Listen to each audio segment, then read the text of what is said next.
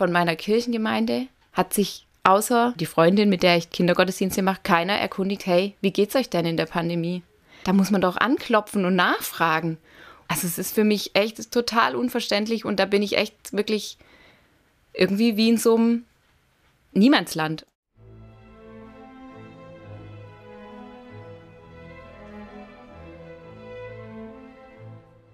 Kirche als Niemandsland. Das ist die Corona-Erfahrung einer Frau, die fest verwurzelt in einer Kirchengemeinde ist. Hallo und herzlich willkommen zu Teil 2 unseres Podcasts Gott in der Krise. In der ersten Folge haben wir darüber gesprochen, wie Menschen zu verschiedenen Zeiten auf Pandemien religiös reagiert haben und kamen zu dem Schluss, dass die Vorstellung eines strafenden Gottes heute nicht mehr geht. In dieser Podcast-Folge schauen wir darauf, wie Menschen und Institutionen praktisch auf Pandemien reagiert haben oder eben nicht reagiert haben. Und das tun wir wieder aus unseren drei Perspektiven. Der wissenschaftlich-historischen mit Andreas Holzem, der seelsorglichen mit mir, Peter Kottlorz, und der journalistischen mit Magdalena Knöller. Magdalena, du hast mit Johanna Schwarz gesprochen und sie wird später noch ausführlicher zu Wort kommen. Woran erinnerst du dich am stärksten? An welche Reaktion auf Corona in unserer Gesellschaft? Ich weiß nicht, wie es euch geht, aber ich erinnere mich noch an das beklemmende Gefühl am Anfang. Beim Radfahren durch die Stadt alles leer, still, wie eingefroren. Wer nicht raus musste, ist drin geblieben, hat vielleicht sogar ans Fenster gemalte Regenbogen oder Plakate gehängt, wo drauf steht, Danke, dass ihr für uns da seid gerichtet an die Pflegerinnen, Ärzte und Supermarktkassiererinnen und dann aber kurze Zeit später der Drang, die Notwendigkeit, aktiv zu werden, also den Familienalltag irgendwie umzuorganisieren, Enkelkinder nicht mehr zu Oma und Opa zu bringen, um sie zu schützen, am besten die Einkäufe für sie gleich erledigen und vor die Tür stellen. Corona hat schon vieles auf den Kopf gestellt. Da wollen wir später ja noch ausführlicher drüber reden. Irgendwann war klar, Stillstand hilft niemandem. Schockstarre sowieso nicht. Und ziemlich schnell kam dann der Aufruf zur Solidarität. Dann lagen Flyer im Briefkasten, wer Hilfe braucht beim Einkaufen oder Gassi gehen mit dem Hund, soll sich melden. Das hat mich damals schon alles sehr berührt. Peter, dich auch? Ja, schon. Das war ja auch eine so schöne wie sinnvolle Reaktion auf diesen Stillstand. Das war ja eine einmalige Vollbremsung, die ich mir hätte nie vorstellen können in unserer Gesellschaft. Und äh, stimmt mich im Nachhinein jetzt auch ein bisschen eigenartig, weil Jetzt bräuchte man es eigentlich viel mehr. Und äh, es gibt keine Vollbremsung mehr. Und es gibt auch niemanden mehr, der draußen singt. Es gibt niemanden mehr, der irgendwelche Einkäufe tätigt. Wir haben Schlangen vor den Supermärkten. Also es hat sich schon heftig verändert nochmal. Das heißt, würdest du auch sagen, die Solidarität, dieser Aufruf am Anfang, der ist jetzt deutlich runtergefahren? Das kommt drauf an. Es gibt äh, wirklich Leute, die den langen Gang gehen, die wirklich Kondition haben und gleichzeitig auf dem Zahnfleisch daherkommen, in den Sozialbereichen, in den Kliniken, in den Pflegebereichen natürlich. Es gibt aber auch äh, die sehr, sehr dünnen Nerven. Das merkt man manchmal im Supermarkt, das merkt man wie bei unseren Hörerinnen und Hörern im Radio. Wir können das Wort Corona eigentlich nicht mehr bringen, da schalten die weg. Die haben so satt. Solidarität ist ja ein sehr großes Wort, das auch sehr gerne und sehr oft genutzt wird, also von Politik, Kirche genauso. Was heißt denn für dich, Peter, Solidarität? Da schwingen bei mir zwei Worte mit. Zum einen das Wort solide, dass wir, dass ich persönlich solide, standfest bleibe in meiner Unterstützung der Menschen, die jetzt nicht mehr können, psychisch oder physisch, dass ich da Selbstfürsorge betreibe, dass ich auch selbst die Kraft habe, den Menschen einen Ticken Zuversicht zu geben, ein bisschen Ermutigung, dass sie doch durchhalten, weil ich sage, das Ende kommt, das Ende der Pandemie. Wie beim Marathonlauf, äh, die letzten Meter, die tun am meisten weh. Und das andere Wort, das hängt eng damit zusammen, dieser äh, Solidität das ist für mich Compassion mit Leidenschaft. Mir geht es ja auch nicht immer nur gut. Ich habe auch meine Konditionsschwächen und dass ich da auf Augenhöhe mit den Bedürfnissen und Nöten der Menschen bin. Und das heißt für mich Solidarität.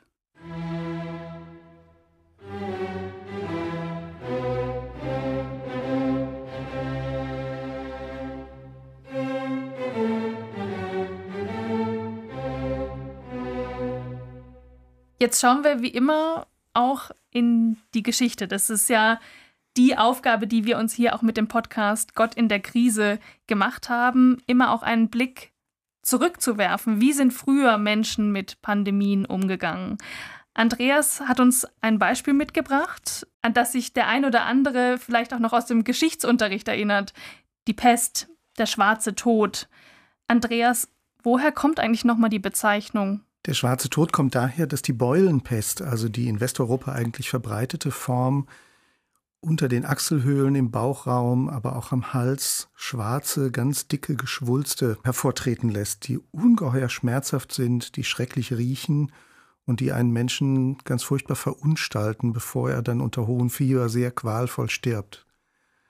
Ich fange mit einem Beispiel an, mit dem Bericht eines Bürgers aus Siena. Agnolo di Tura heißt dieser Mann. Und er schreibt, man stirbt auf eine so unheimliche, furchtbare und schreckliche Weise, dass es keine Fehler gibt, die Lage zu beschreiben. Der schwarze Tod ist der schlimmere Tod, also der Tod, der nochmal heftiger gefühlt und erfahren wird als der normale Tod ohnehin schon. Das hat nicht nur mit der Schrecklichkeit, der Plötzlichkeit und auch der Schnelligkeit dieser Krankheit zu tun, sondern natürlich auch mit den ungeheuren Opferzahlen. Die 80.000 Toten jetzt in Deutschland, jede und jeder von ihnen ist eine und einer zu viel, das möchte ich gar nicht relativieren. Aber im Vergleich zur Bevölkerungszahl bewegen wir uns im Promillebereich. In der Pest der ersten großen Welle der Jahre 1348-49 stirbt etwa ein Drittel, 33 Prozent der gesamten westeuropäischen Bevölkerung. Es gibt Städte, in denen bis zu 70 Prozent sterben. Das ist etwas, das wir uns, glaube ich, nicht vorstellen können. Und die Frage entsteht, wie kommt man aus einer solchen furchtbaren Katastrophe des totalen Stillstands überhaupt wieder in Mobilisierung und ins Handeln? Und natürlich im Sinne unseres Podcasts, welche Rolle spielt Gott dabei? Wir haben ja in der ersten Folge auf die Justinianische Pest geschaut gehabt, im 6. Jahrhundert. Da wurde diese Pest oft als Strafe Gottes verstanden. War das im 14. Jahrhundert genauso wieder? Ja, es gibt eine ganze Reihe von Interpreten der Pest, die wieder vom Zorn Gottes reden, die den Menschen wieder Strafpredigten halten, die von oben herab moralisieren, vielleicht auch aus ihrer ganzen Panik heraus und aus dem Gefühl heraus, auch nichts anderes zu wissen. Aber es gibt eben auch schon die humanistischen Skeptiker, die wollen diese einfache Form der Erklärung nicht mehr hinnehmen. Giovanni Boccaccio etwa spricht in aller theologischen Härte von der Grausamkeit des Himmels. Oder der berühmte Humanist Petrarca sagt in aller Deutlichkeit, mit der Gerechtigkeit Gottes hat das alles nichts zu tun, was hier wütet, denn dafür wütet die Seuche zu stark und zu ungleich. Wir sind keine gute Gesellschaft, das weiß Petrarca ganz genau. Aber er weiß auch, dass seine Vorfahren das auch nicht sind, und er ist auch ziemlich sicher, dass seine Nachfahren auch keine perfekte Gesellschaft sein werden. Warum wir? Diese Frage stellt er in großer Massivität. Wenn dann die Humanisten neue Fragen aufgeworfen haben, wurden dann auch neue Antworten schon darauf gefunden? Etwa 100 Jahre später nehmen wir einen deutlich anderen Ton wahr. Die Pest war ja jahrhundertelang verschwunden und es ist dann die Globalisierung des Mittelmeerhandels, die dazu führt, dass sie nach Westeuropa wieder hineinschwappt. Ich habe mal ein Beispiel mitgebracht, ein Arzt aus einer großen Handelsstadt des damaligen Deutschen Reiches, Ende des 15. Jahrhunderts. Hans Volz heißt der Mann. Der hat zwar nicht Medizin studiert, aber ist ein nicht akademischer Arzt und gleichzeitig ein faszinierender Schriftsteller. Der schreibt Fastnachtsspiele und lässt die aufführen. Der dichtet Lieder, der hält Reden, der verfasst Kurzerzählungen, so etwas wie ein Multitalent. Aber jemand, der sich aus der studierten Medizin auch eine Menge abgeschaut hat. Und 1482 schreibt er, veranlasst durch den Rat von Nürnberg, am Rande einer neuen Pestwelle, schreibt er sein sogenanntes Pestregimen. Und das Interessante an dieser neuen humanistischen Antwort ist zweierlei. Das eine ist, er lehnt explizit ab, diese Geißel, die jetzt auf die Stadt zukommt, als eine Strafe Gottes zu interpretieren. Er wirft den Hyperfrommen sogar vor, dass sie dieses Argument wieder vorbringen. Er sagt, das ist völlig sinnlos, und zwar deswegen, weil das die Menschen nur in die Verzagnis führt.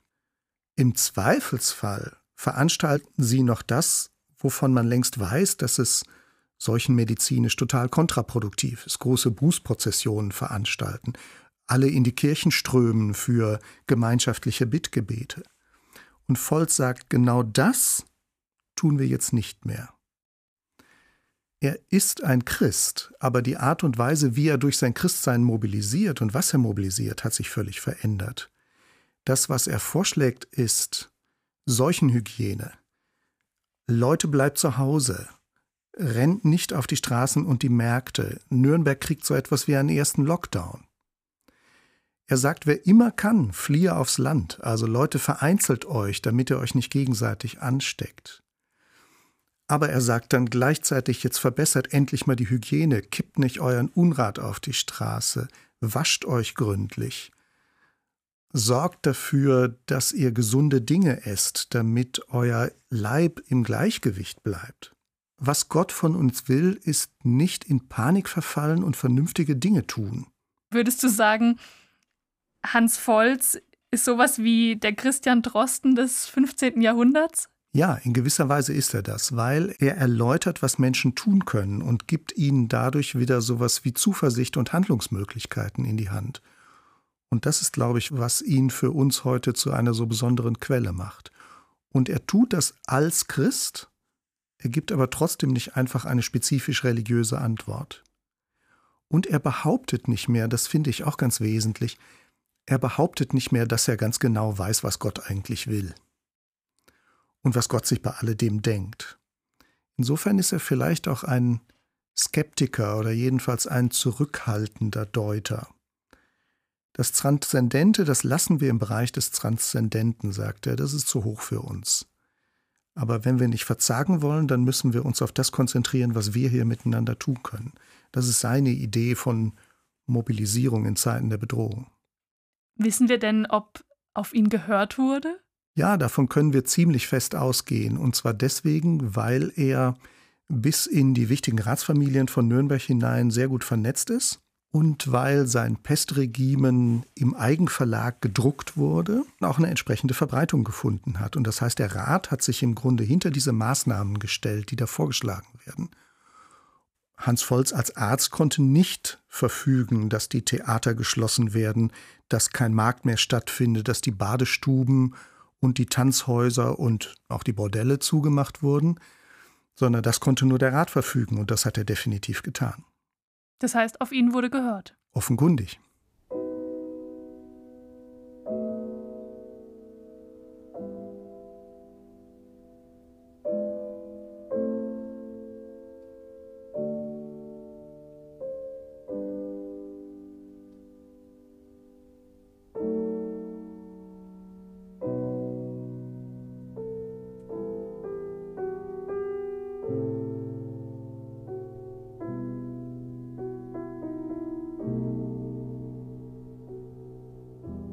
Andreas, das, was du sagst, erinnert mich total an das, was wir heute erleben. Also heute heißt es Aha-Regel, damals hieß es auch Hände waschen, Hygiene einhalten, Abstand halten und am besten raus aufs Land gehen, damit nicht so viele Menschen auf einen Haufen zusammenkommen. Ist es denn tatsächlich so eins zu eins vergleichbar, auch das Bild, was man vom Menschen damals wie heute hat? Vieles ist vergleichbar, würde ich sagen. Man soll keine einliedigen Fortschrittsgeschichten erzählen, die irgendwie vom 6. übers 9. dann ins 14., 15. Jahrhundert führen. Aber die entscheidende Haltung, die wir hier finden, ist schon, dass eine religiöse Grundorientierung, die dieser Mensch hat, eben nicht mehr in rituellen Aktivismus umkippt. Gott braucht das nicht, auf diese Art und Weise besänftigt zu werden. Das ist, glaube ich, die religiöse Botschaft die implizit in dem steckt, was dieser Arzt in Nürnberg da aufschreibt. Eine religiöse Grundhaltung heißt, die Seuche als etwas zu verstehen, was in der Natur geschieht, nicht was Gott mit uns anstellt. Stellen wir uns auf das ein, was die Natur tut, indem wir Gott vertrauen, statt dass wir Angst vor ihm haben. Er betont immer wieder, dass man sein Gemüt in einen inneren Ausgleich bringen soll. Also weder die Furcht noch die Ekstase überhand nehmen lassen soll. Und indem wir das tun, unser Gemüt im Gleichgewicht halten, tun wir dann, was wir können. Maß halten, Hygiene, Lockdown, medizinisches Fachwissen. Das ist im Grunde die humanistische Haltung, eine Haltung, die von den Möglichkeiten des Menschen ausgeht. Die Welt hat ihre Eigengesetzlichkeit, die Welt läuft nach ihren Regeln ab, und die Menschen sind nicht machtlos dem Zorn Gottes ausgeliefert. Sie brauchen nicht zu verzagen, sondern sie können handeln. Und dieses Handeln ganz nüchtern, ganz rational, das soll in Gang gebracht werden. Auf die Art sollen Menschen mobilisiert werden. Und deswegen warnt Hans Volz vor den Hyperfrommen genauso wie vor den schlimmen Scharlatanen.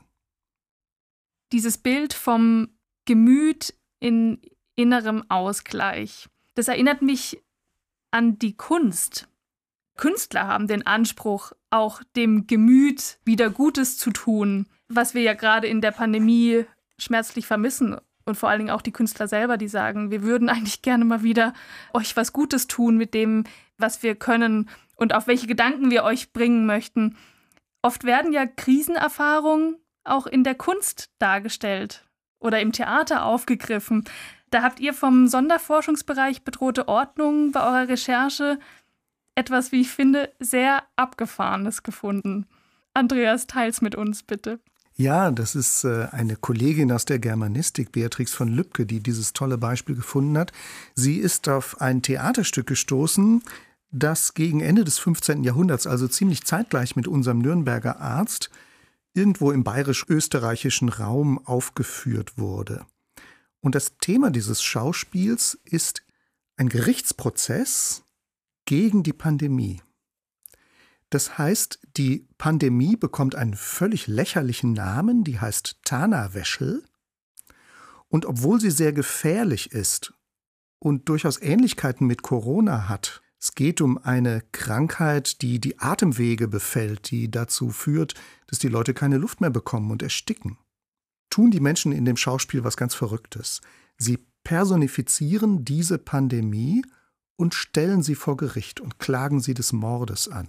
Tatsächlich, das kann ich mir so vorstellen, das wurde auf die Bühne gebracht und da gab es in Person diesen Tana-Wäschel. Genau, und mit einem Richter und mit einer ganzen Reihe von Zeugen.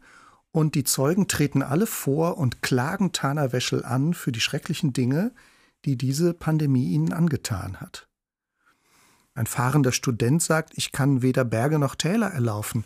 Das ist mein großes Unglück. Ich kann meinen Studienort nicht mehr erreichen. Ein Ritter sagt, meine wunderschöne Frau ist mir gestorben. Das hat mir der Tanerwäschel angetan. Ein Kaufmann sagt, ich sollte eigentlich durch die Länder ziehen, um mich und meine Frau zu ernähren. Jetzt muss ich auf der Bank liegen. Darüber beschwere ich mich, weil ich mein Geld nicht mehr verdienen kann. Also das heißt, die Leute im späten 15. Jahrhundert haben genau die gleichen ökonomischen Probleme, gesundheitlichen Probleme, Probleme des Sterbens, die die anderen auch haben. Klasse ist auch die Nonne. Wir konnten nicht friedlich in unserem armen Klösterchen leben. Mette, Prim, Sext und Non, die haben wir alle schon vergessen. Vor lauter Husten und Rotzen und Spucken konnten wir überhaupt nicht mehr in der Kirche bleiben. Ein Bauer sagt, ich dachte, der Hagelsturm habe mich getroffen. Ich lag einfach nur noch todkrank da und konnte meinen Pflug nicht mehr führen, und im nächsten Winter werden die Menschen hungern, weil ich das Feld nicht bestellen kann. Und die interessante Art ist natürlich dann zu sehen, wie Tana Wäschel auf diese Anklagen reagiert. Und wie reagiert er, sie, es? Die Pandemie schlägt verbal zurück, könnte man sagen. Sie behauptet, die Menschen seien selber schuld. Und zwar deswegen, weil sie unmäßig seien im Fressen und Saufen, weil sie ungesund leben würden, weil sie nur bei den Frauen liegen. Also Tana Wäschel spielt den Ball zurück.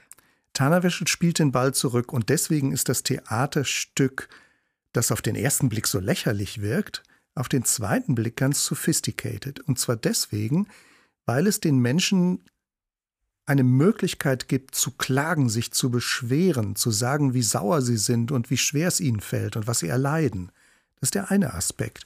Aber der andere Aspekt ist, in der Rolle Tana Weschels wird ihnen auch klar gemacht, dass sie eine Verantwortung dafür haben, wie sie ein gutes Leben führen. Das heißt, die ganzen Ratschläge, die wir vorhin auf eine so kluge medizinische Weise von Hans Volz gehört haben, die werden jetzt der Pandemie in den Mund gelegt und der Gesellschaft schon nochmal als Spiegel vorgehalten. Und wie geht's aus? Zwiespältig. Auf der einen Seite wird Tana Weschel natürlich verurteilt, für all das zuständig gewesen zu sein. Und zum Schluss des Schauspiels wird Tana Weschel ganz demonstrativ der Kopf abgeschlagen. Massive Justiz für die Anklage des massenhaften Mordes. Auf der anderen Seite aber bekommt Tana Weschel noch den Beistand des christlichen Priesters, bereut die ganzen schlimmen Taten und stirbt auf diese Art und Weise einen christlichen Tod, könnte man formulieren. Auch darin nochmal der Vorbildcharakter für ein gutes, angemessen vorbereitetes Sterben. Also in der ganzen Verrücktheit schon der Grundanlage dieses Schauspiels liegt gleichzeitig ganz viel Selbstvergewisserung für eine neu strukturierte, gute Ordnung in der Zeit, in der die Pandemie einfach mal hoffentlich vorbei ist. Wissen wir irgendetwas darüber, ob dieses Theaterstück bei den Menschen was ausgelöst hat, dass sie wirklich zu einer Umkehr vielleicht auch gebracht hat? Nein, das können wir nicht wissen. Darüber gibt es keine Quellen. Wir haben manchmal in Manuskripten solcher spätmittelalterlichen Schauspiele Hinweise darauf, wie das Ganze aufgeführt worden ist, nämlich häufig mit Unmengen von Schauspielern. Man muss sich das so vorstellen, dass die Zuschauer gleichzeitig Schauspieler gewesen sind. Und das heißt, dass eine ganze lokale Gemeinschaft da in Bewegung gerät. Das ist deswegen so interessant, weil das, wozu die Menschen sich antreiben, indem sie ein solches Theaterstück aufführen oder indem sie öffentliche Maßnahmen durchführen, wie Hans Volz das empfiehlt, im Grunde die Möglichkeit bekommen, aus der Starre wieder in die Bewegung zu kommen. Und indem sie in die Bewegung kommen, thematisieren sie gleichzeitig ihre Vorstellung davon, was ein gutes Leben ist und was ein richtiges Leben ist. Wir können nie sagen, was das für den einzelnen Menschen bewirkt oder dass konkret jetzt ein ganzes Gemeinwesen die Straßen putzt und die Ratten vergiftet. Aber wir können darin schon so etwas wie eine kollektive Wandlung von Verhalten erkennen und so etwas wie eine Formung der Grundhaltung von menschlichen Gemeinschaften.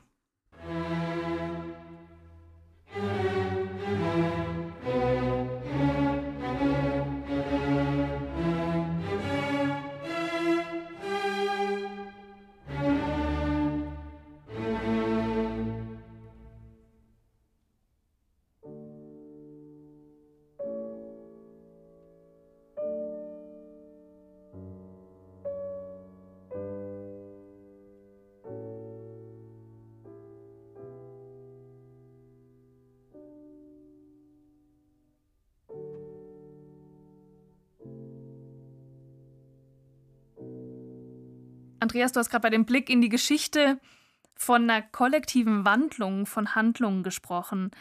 Wenn wir jetzt mal ins Heute schauen, und mit heute meine ich in die Zeit seit dem Coronavirus. Ich habe bei mir selber festgestellt, da gibt es so eine Unterscheidung, so eine Unterbrechung quasi. Das eine ist die Zeit vor Corona und das andere ist die Zeit seit Corona, mit Corona, nach Corona, wie als wäre das Leben jetzt ein anderes, seitdem es dieses Coronavirus gibt. Geht's euch da auch so, Peter? Ja, schon. Aber nur in diesem fast schon zu oft gebrauchten Bild des Brennglases, dass Corona die Missstände und Probleme unserer Gesellschaft einfach nochmal konzentrierter, radikalisierter äh, aufzeigt. Das kann man finanziell sehen, dass manche Berufe, die sowieso schon gut ausgestattet sind, jetzt noch mehr haben und die, die auch nicht riesig verdienen, wie zum Beispiel die körpernahen Dienstleistungen oder Gastronomie, dass die dann einfach jetzt äh, noch weniger oder gar nichts haben. Äh, das kann man sozial sehen. Es gibt Menschen oder auch Gruppierungen in unserer Gesellschaft, die gesamtgesellschaftlich denken. Ich denke da vor allem an die Politik. Die schauen, wie überlebt die Gesellschaft als Ganze, wie schaffen wir aus dieser Pandemie so heil wie eben möglich rauszukommen. Es gibt aber auch Gruppierungen, die sind eher selbstzentriert. Und schließlich gibt es auch eine Art von Zwangsmobilisierung. Wenn ich an die Menschen im Pflegebereich denke, an die Intensivpflegerinnen, die sind seit einem Jahr an der Kante und die sind ja eh schon unterbesetzt. Es zeigt zum Beispiel, dass es ein Unding ist, das Krankenwesen wirtschaftlich zu betreiben, statt eine Krankenversorgung in einer Gesellschaft zu gewährleisten, die nicht nach Kosten und Nutzen denken geht, sondern nach Ausstattung für Zeiten, in denen es wirklich schwierig wird. Was ist eigentlich aus dem Klatschen geworden? Was ist eigentlich aus dem versprochenen Bonus geworden und der Veränderung? Zu wenig, denke ich. Es macht sich immer mehr die Hoffnung breit, dass es wieder so wird wie vor Corona. Und diese Hoffnung hat ja Nathalie Gräfe in unserer letzten Folge schon gründlich desillusioniert. Aber dieses Sprechen von vor Corona, in Corona, hoffentlich irgendwann nach Corona, auf das du aufmerksam gemacht hast, die zeigt, dass wir das tatsächlich als so etwas wie einen Epochenbruch empfinden. Wenn wir Dinge als epochal beschreiben, dann dann, weil wir das Gefühl haben, hier ist grundsätzlich und in sehr kurzer Zeit eine ganz massive Wandlung eingetreten, die wir für unbeherrschbar halten, in der wir das Gefühl haben, dass wir uns nicht mehr auf die Verhältnisse verlassen können, wie wir sie vorher kannten, und dass wir uns auch nicht mehr aufeinander verlassen können. Die lange Strecke wird uns nicht zu einem zurückführen. Es wird nie wieder so sein wie vor Corona. Aber vielleicht wird es so sein, im besten Fall, dass wir nach Corona unsere Lernerfahrungen weitertragen. Das können wir an historischen Beispielen gut beobachten. Und zwar deswegen, weil Menschen, nachdem sie zum Beispiel aus der Krise des 15. Jahrhunderts, 14., 15. Jahrhunderts herausgekommen sind, anfangen, dauerhaft ihre Sozialeinrichtungen zu verbessern indem sie als Konsequenz aus solchen Pandemieerfahrungen Hospize errichten, Spitäler bauen, Waisenhäuser gründen. An dieser Stelle findet genauso eine doppelte Mobilisierung statt, dass Menschen sagen, nach der Pandemie müssen wir vorsorgen, dass für die Zeit, in der sie möglicherweise wiederkommt, wir besser gewappnet sind und wir als Gesellschaft besser füreinander gesorgt haben werden. Seid ihr da optimistisch, dass das uns auch gelingt oder in Teilen schon gelungen ist? Ich wäre es wirklich gern, aber es ist doch wirklich oft so, dass vor allem oder manchmal nur die Not uns zwingt, uns zu verändern. Und ich weiß, wie der Alltag ist, zu Recht werden die Menschen froh sein, wenn alles wieder einigermaßen normal ist. Und zu Recht werden sie wollen, dass die Wirtschaft wieder brummt, ist ja klar. Aber die Gefahr, dass dann doch nicht alles so sein wird wie früher, aber dass viele Dinge, die eben nicht zu einer Verbesserung führen, wie es der Andreas gerade gesagt hat, dass die einfach wieder vom Lauf der Zeit, von der Bequemlichkeit der Menschen und auch von dem Bedürfnis nach Alltäglichkeit überrannt werden. Das ist meine Sorge. Was ich mir wünschen würde, ist, dass wir in Langfristarbeit kommen. Es ist unsere Aufgabe, es ist unsere Pflicht, dass die wichtigen Defizite, die aufgetreten sind in unserer Gesellschaft, nicht so schnell wieder hinter der Tapete des Fröhlichen weiter so verschwinden. Also wenn ich zum Beispiel an die Fridays for Future Bewegung denke, die jungen Leute, die sind genau auf dem richtigen Weg, uns, uns wirklich Lehrmeister. Langfristig zu denken und sich auf die Zukunft auszurichten und sich zu wappnen, das ist auch sau anstrengend. Immer, weil es abstrakter ist.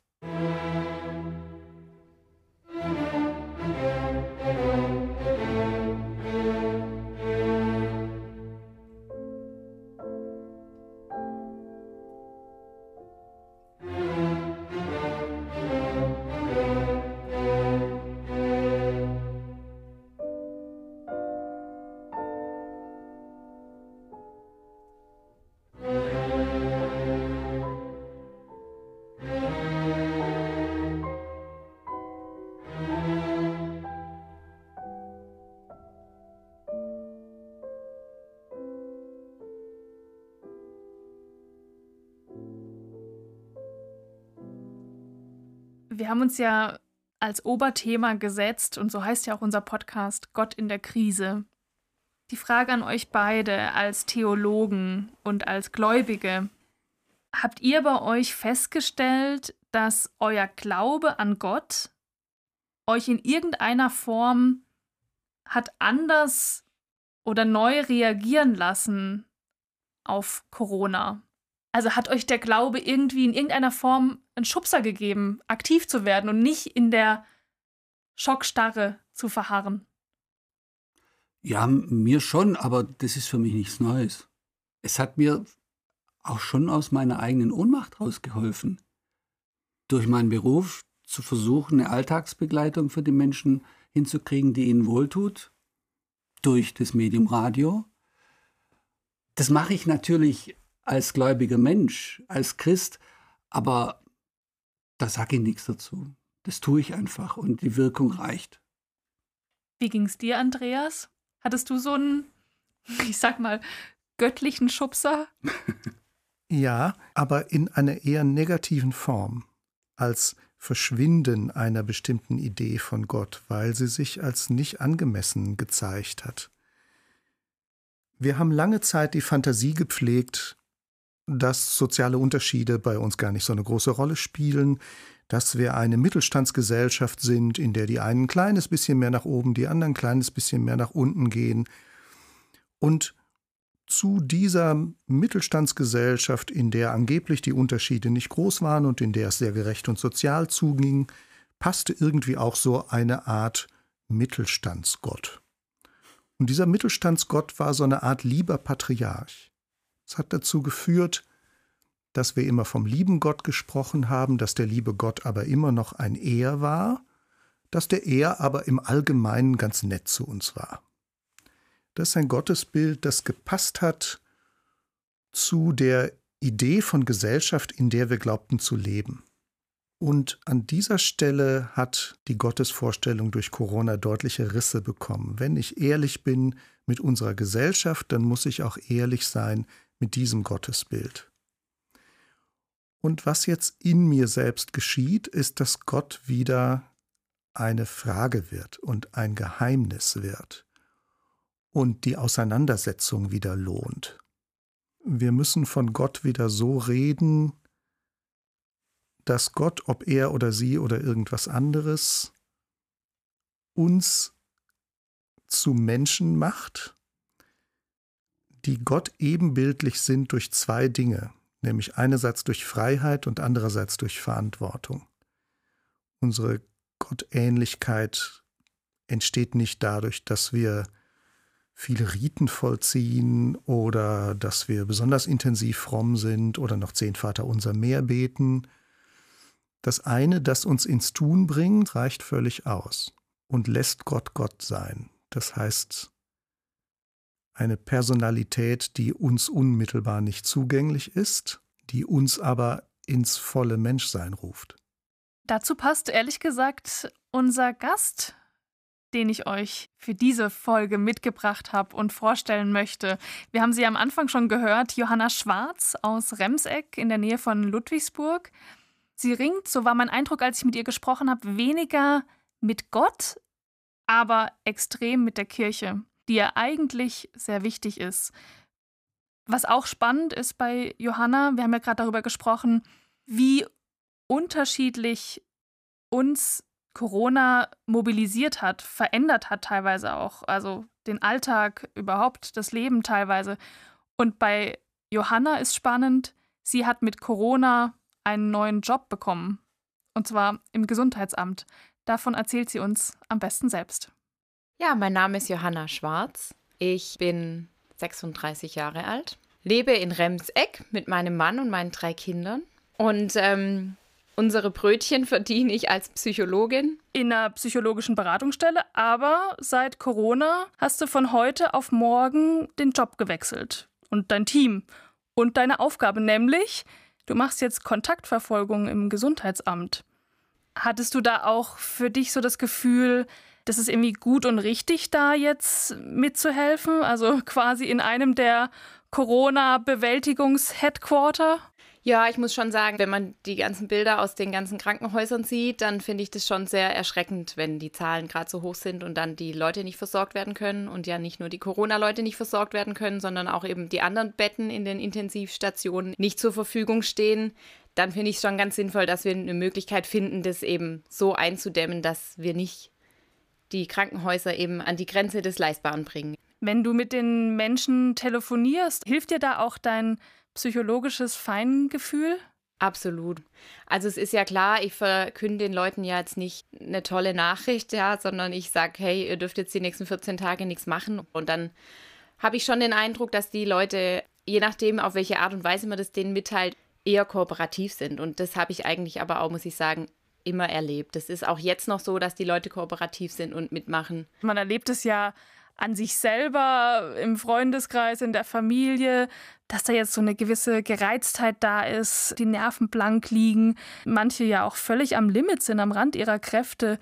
Wie gehst du denn selber mit dieser Gereiztheit, mit der Lähmung um? Also letztes Jahr im Frühjahr, wo auch tatsächlich das Wetter ja so total toll war, da war es eigentlich noch ganz gut auszuhalten. Also ich sag mal so, die ersten acht Wochen, die fand ich eigentlich super.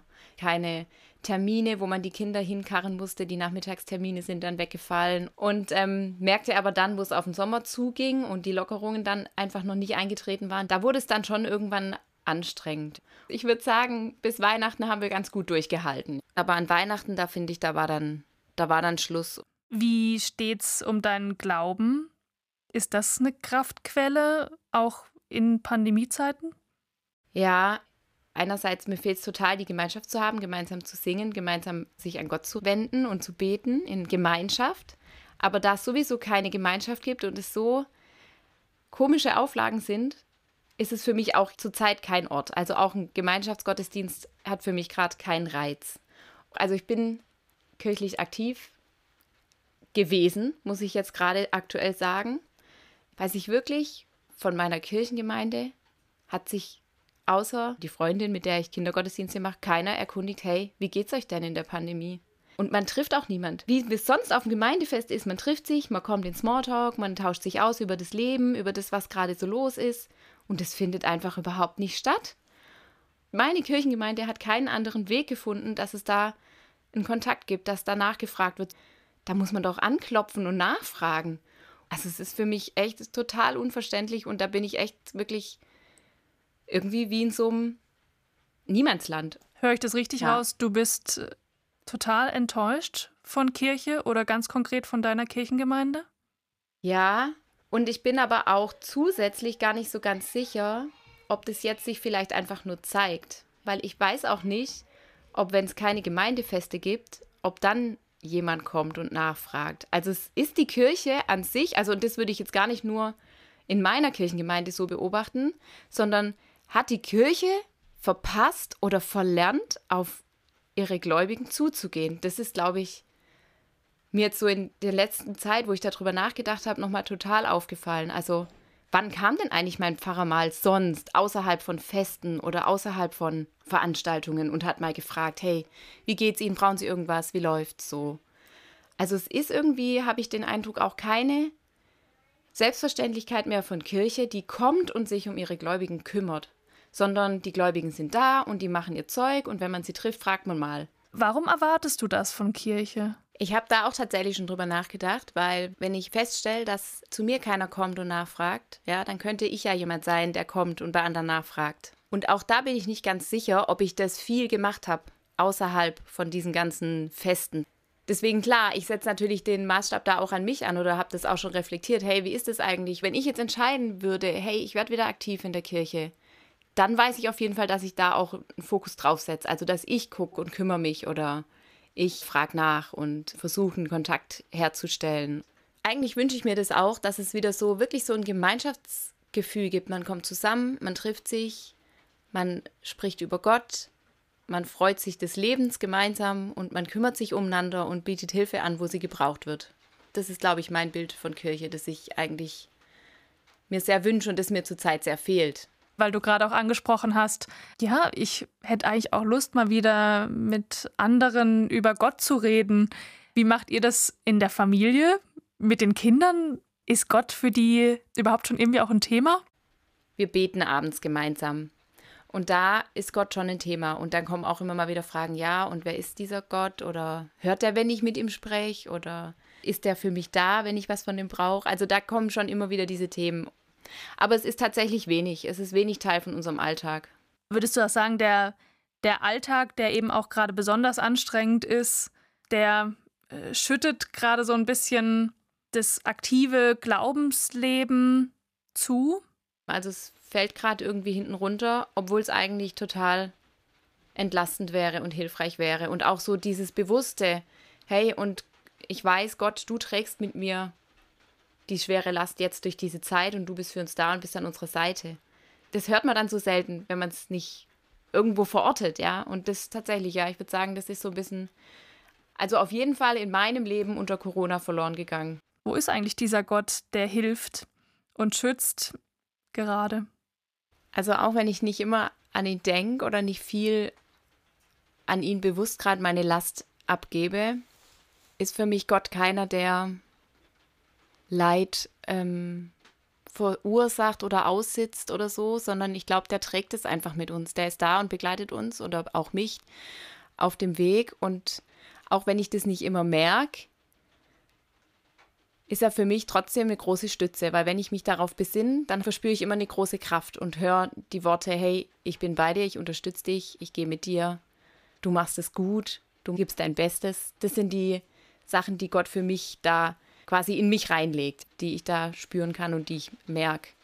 Deswegen ist es für mich nie so ein großes Thema, hey, wo ist dieser Gott und warum lässt er dieses Leid zu und diesen Tod, sondern für mich ist es immer eher ein, hier schaut mal, ihr müsst besser aufeinander achten und ihr könnt es und ihr könnt euch im Leid begleiten und ihr könnt Rücksicht nehmen und wenn das für dich möglich ist, dann versucht es doch zu tun, weil es für dein Umfeld gut ist. Also so wirkt Gott für mich. Der wirkt für mich eher in diesem unterstützenden Leidmildern, das er uns als Aufgabe auch gibt.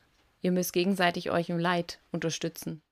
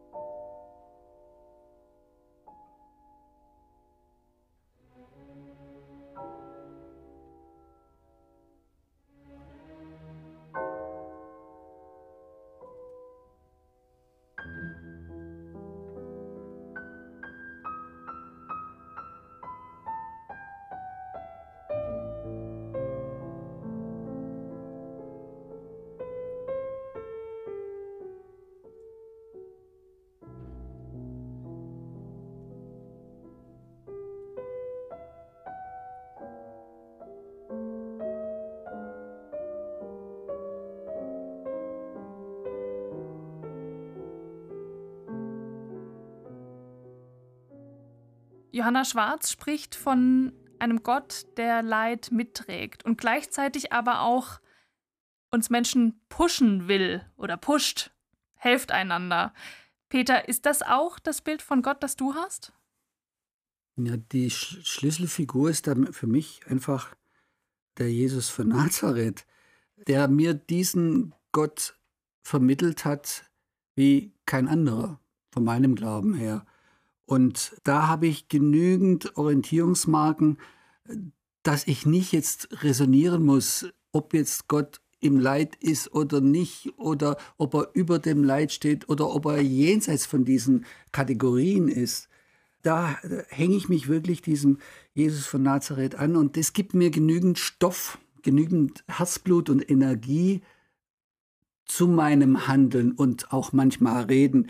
Und ich finde, dieser Gott Jesu Christi muss durch die Menschen hindurch spürbar sein. Und daran kann es einfach an dieser, dieser Grundversorgungsmentalität von Kirche. Ich habe vorher gesagt, dass es bestimmte Gruppierungen in unserer Gesellschaft gibt, die mir zu selbstzentriert sind. Da zähle ich ganz klar auch die Kirche dazu. Und das kann ich zwar zum Teil auch verstehen, weil die Strukturen so sind, wie sie sind. Das Personal arbeitet bis an die Kante, auch immer gewissenhaft und treu. Trotzdem schaffen sie es nicht, über ihre Kirchenmauern hinauszugehen. Und so ist doch diese Religion entstanden. Würdest du auch sagen, Kirche setzt die Prioritäten falsch? Sie ist mir zu binnenorientiert, sie ist mir zu selbstzentriert. Das hat sich für mich auch gezeigt an diesen Streaming-Angeboten, die wie Pilze aus dem Boden geschossen sind, in unsäglichster Qualität zum Teil, nur damit das eigene Klientel notdürftigst liturgisch grundversorgt ist. Das halte ich für grundfalsch. Wir müssten, da rede ich mal erstmal nur von der katholischen, meiner Kirche, da habe ich einen Einblick, wir müssten da viel, viel energetischer nach außen gehen, auf die Menschen zugehen, die außerhalb dieser Kirchenmauern genauso Probleme haben oder vielleicht ne, mit Sicherheit noch viel schwerere Probleme haben. Wie ist diese Religion entstanden? Die war attraktiv für die Geknechteten ihrer Zeit. Sie war attraktiv für die Sklaven, sie war attraktiv für die Frauen, weil die anders behandelt wurden. Und die waren so attraktiv, die Christen, weil die Menschen außerhalb von diesen christlichen Kreisen gesehen haben, die gehen ganz anders miteinander um. Das, was Johanna heute bei der Kirche vermisst. Ja, es ist, ich, ich, ich zögere, dieses Wort zu, zu benutzen. Ich, ich finde sie einfach auch verbürgerlich. Das, was du vorher mit diesem Mittelstand beschrieben hast. Es ist alles saturiert, es ist alles brav, es wird alles schön organisiert. Aber diese Energie, die auch aus dieser Not herauskommt, diese Compassion, die fehlt mir einfach äh, in dieser Kirche. Ich will gerne mal eine evangelische Stimme ergänzen. Der Theologe Henning Luther, 21. Jahrhundert, nicht Martin Luther, 16. Jahrhundert. Henning Luther hat einen ziemlich radikalen Artikel geschrieben. Der Titel heißt Die Lügen der Tröster. Die Lügen der Tröster. Und das hat mich sehr herausgefordert. Er sagt, die Kirchen stehen ständig da mit Behauptungen von Sinn und mit Bestärkung von Lebensgewissheit. Und an Johanna Schwarz kann man ganz deutlich sehen, dass das überhaupt nicht mehr funktioniert. Sie steht, sagt sie, im Niemandsland. Was uns völlig fehlt, sagt Henning Luther, ist ein Gott, den wir etwa in den Klageliedern finden, den wir in den Psalmen finden, den wir im Buch Hiob finden. Wir sind immer in der Gefahr, diesem Bild einer solchen Fassadenwelt zu folgen und davor stehen zu bleiben, aber dass dahinter einer trostlosen Welt, die uns auch um den Verstand bringt und die uns den Mut raubt, die thematisieren wir nicht, und ich glaube, wir stehen deswegen im Niemandsland. Es ist gut, wenn Gott uns mobilisiert, einander zu helfen und solidarisch miteinander zu sein. Aber das ist Hilfe, das ist noch nicht Erlösung. Wagen wir überhaupt noch unsere Bedürftigkeit zu denken und wagen wir überhaupt noch unsere Bedürftigkeit vor Gott zu tragen? Es ist gut, wenn Gott uns dahin mobilisiert, dass wir gut miteinander sind und Freiheit und Verantwortung wahrnehmen. Aber wir sehen ja, wie uns das in Monaten der Pandemie erschöpft und lähmt und verrückt macht. Und uns auch mal als bedürftige Menschen begreifen zu dürfen, als Menschen, die weinen wollen, die klagen wollen.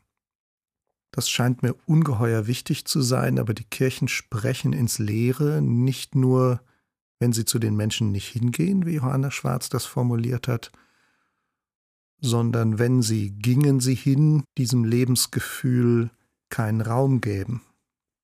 Ich habe mich ja bei Ihrer Kritik an der Kirche, beziehungsweise auch an Ihrer ganz konkreten Kirchengemeinde gefragt, wird es der Kirche tatsächlich gerecht, Ihre Kritik? Weil ich habe durchaus als Journalistin erfahren und mitbekommen, wie am Anfang der Pandemie, als gerade auch die Sorge um die älteren Menschen da war, Kirchengemeinden Telefonlisten geschrieben haben und aufgeteilt haben, wer wen anruft. Aber ich weiß, da ging es darum, die älteren Menschen, die, von denen man wusste, sie leben allein, sie sind allein, anzurufen.